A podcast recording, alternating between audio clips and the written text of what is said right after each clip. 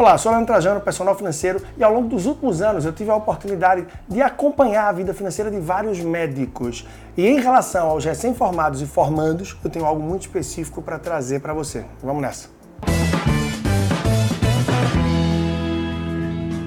Bom, antes de tudo, se você não me acompanha nessa plataforma, eu peço que você se inscreva agora para que possa acompanhar melhor o meu trabalho. E se você sabe alguém que está vivendo esse momento de recém-formado ou formando na área de medicina, eu sugiro que você encaminhe esse conteúdo que certamente vai ser precioso para essa pessoa ou para os familiares mais próximos dela.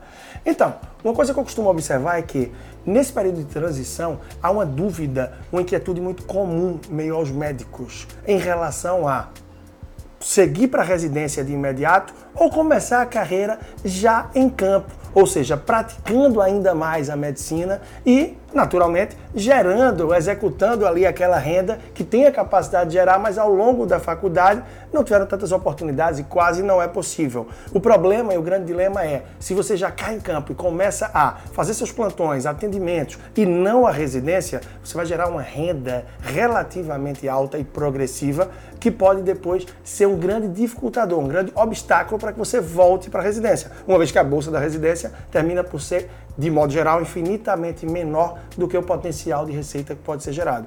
E o que é que acontece com isso? Se o médico já entra no mercado, já tem os vínculos, já tem os plantões, o padrão de vida é elevado. Então termina sendo o momento de realizar alguns sonhos, viagens, bens, carro, casa, entre várias outras coisas. E depois, para manter isso, será que é possível, com tranquilidade, apenas com a bolsa da residência? E aí termina por fazer plantão e começar a mesclar residência com outras obrigações que gerem receita para manter esse padrão de vida. E o que eu vejo, de modo geral, é que aqueles que terminaram por sair da faculdade e já partir já partiram de uma forma direta para a residência, terminaram por ter um equilíbrio maior, pois são poucos aqueles que realmente conseguem partir para a carreira médica, gerar uma alta receita, uma alta renda e depois reduzir essa renda e se adequar ao padrão de vida do residente.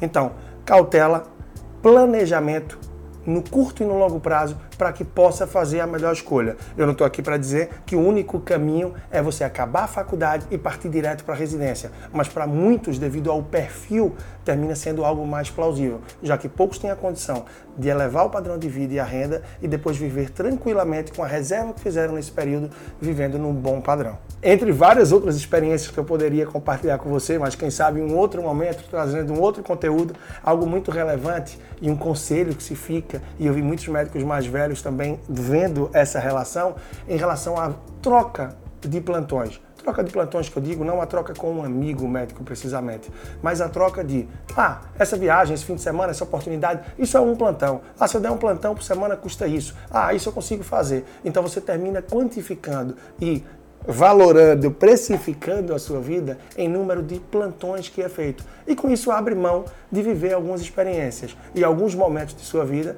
que vão estar sendo trocados por mais trabalho. Bom, por fim, já para encerrar, é fazer uma reserva durante o período que você tem uma folga financeira um pouco maior. Lembrando para aqueles que são formados, recém-formados, Solteiro que vive com os pais, por exemplo, o ideal é que poupe pelo menos 30% de sua renda e, com base nisso, ter mais tranquilidade para atravessar esse período de especialização e de residência. Pois com reserva financeira você vai conseguir viver melhor uma viagem, um período de férias da residência, entre outras experiências. E, naturalmente, à medida que gera mais receita, ter a consciência, o pé no chão, planejamento e um padrão de vida adequado para viver o hoje da melhor forma e se preocupar em plantar para o futuro de uma maneira que você possa desacelerar gradativamente numa idade mais avançada de sua vida. Ficam os conselhos, ficam as reflexões, na verdade, que eu trouxe através de outros médicos e de profissionais da área que eu tive a oportunidade de viver, acompanhar e aprender e agora compartilhar com você. Quer acompanhar um pouco mais do meu trabalho? Leandro Trajano com e arroba personal financeiro no Instagram. Um grande abraço e até a próxima.